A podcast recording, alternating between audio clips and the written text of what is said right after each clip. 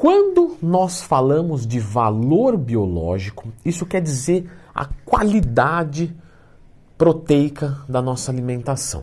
Ou seja, quando a gente começa a entender isso, a gente entende que nem toda proteína é igual. Por quê? Porque nós, na natureza, temos alguns aminoácidos que o nosso corpo fabrica e outros não. Entendendo isso, quando você tem uma proteína com mais aminoácidos que o seu corpo não fabrica, é melhor. Uma proteína de mais qualidade, ainda que a mesma quantidade.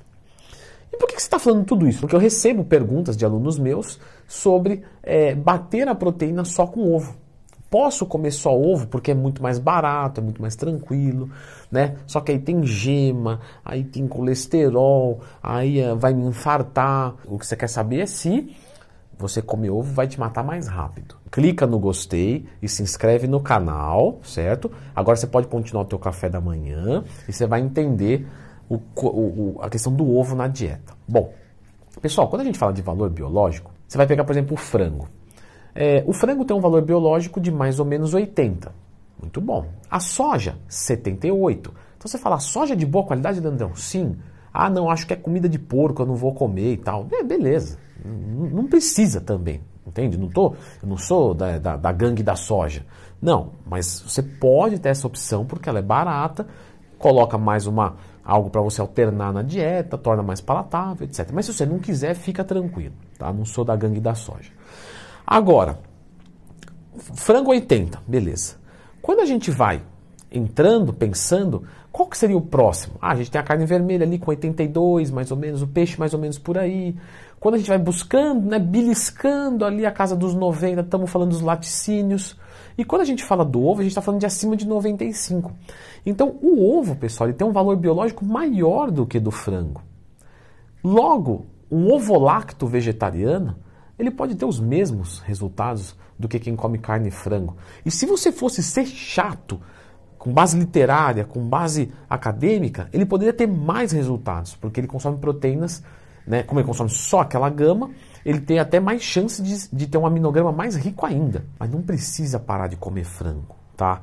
O valor biológico na prática não é grandemente relevante quando a gente fala desses valores, porque todos estão no alto valor biológico. Você pegar uma proteína de baixo valor biológico, ah, 30 de, de VB, aí é outra história, tá? Mas aqui não vai ter muita diferença. Por isso que o ovo lacto vegetariano é tranquilo, vai ter resultado igual. O ovo é barato. E quanto de proteína tem um ovo? 6 gramas de proteína. E só isso? Não, tem gordura também. Ah, mas a carne, o frango também tem gordura. Então, mas o frango em 100 gramas, você vai ter 20 gramas de proteína e 2, 3 gramas de gordura. Quando você fala de um ovo, ele vai ter 6 gramas de proteína, um ovo, né? E 5 gramas de gordura. Pô, então ele é rico em gordura, eu não posso consumir. Também não. A gordura é bom pra gente, o que a gente não pode é fazer o excesso, e o excesso é a nossa cota diária de gordura, que é mais ou menos quanto? um grama quilo, mais ou menos, tá? Isso vai variar muito. Então, já ensinou o cálculo dos macronutrientes para montar uma dieta? Já. Sempre que tiver uma dúvida, lembra de procurar lendo Twin, mais tema. Obviamente, se você vai pensar em um grama quilo de gordura e comer só ovo, muito provavelmente você vai estourar a sua quantidade de gordura e não vai bater a de proteína. E isso torna a dieta desequilibrada. Então, ovos em excesso pode causar isso. Porém, isso está na gema. Vamos analisar agora? A clara tem quanto de proteína e gordura? 3 gramas de proteína e 0 de gordura. Só proteína. A gema, metade, 3 gramas de proteína também. Ou seja, está metade na clara, metade na gema. Só que a gordura está toda na gema. Então, se você for comer muitas claras e poucas gemas, você consegue fazer essa, essa conta. Só que aí você tem que jogar a gema fora. E desperdiçar alimento nunca é legal. Agora, e o colesterol?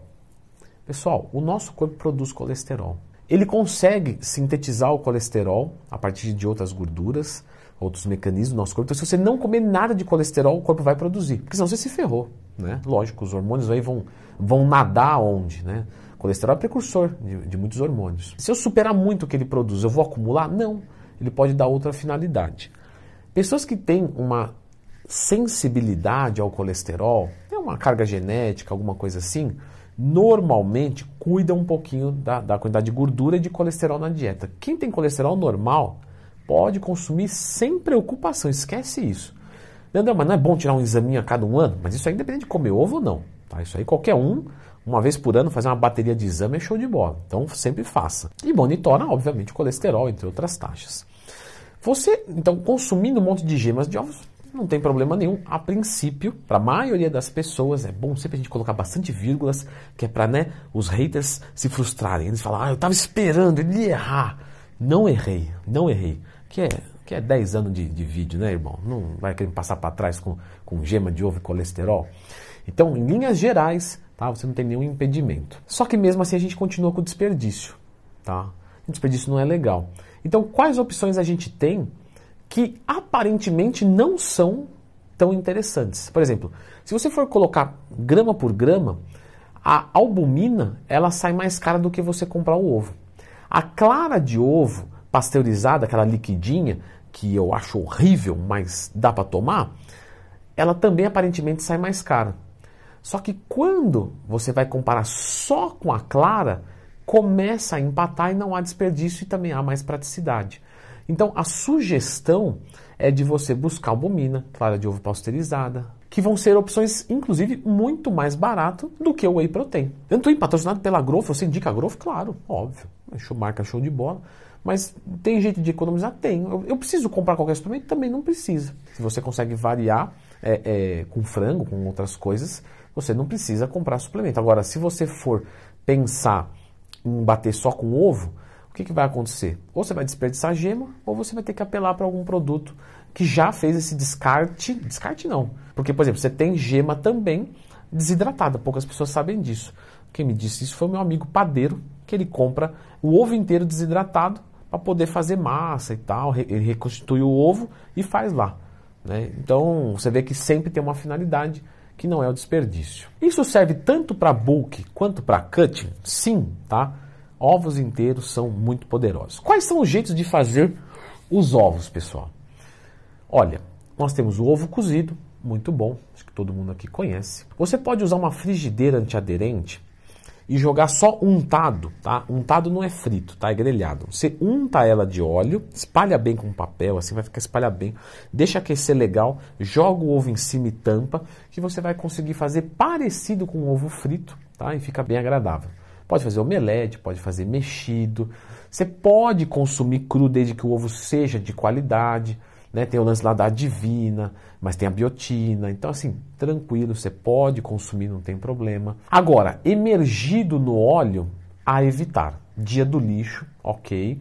Mas banhado no óleo, emergido no óleo, não é legal. E claro, é, estamos aqui falando de ovo, eu sei, não sou nenhum tipo de maluco, até porque o que estou fazendo o vídeo. Mas a gente pode citar também, porque normalmente quem está buscando ovos na dieta é, com quantidade maior, normalmente está querendo economizar, o que é ótimo.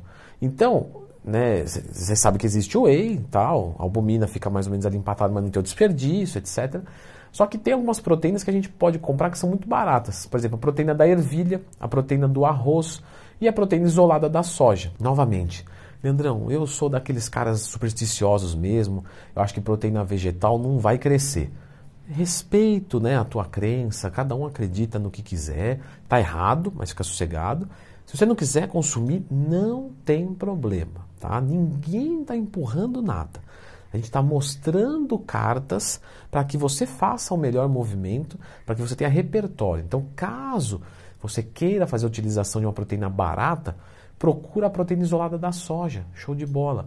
Proteína do arroz, proteína da ervilha. Em termos de gosto, qual que é aí? Vamos por ordem então. Proteína da soja eu acho melhorzinha, do arroz já vai piorando, da ervilha não gosto muito.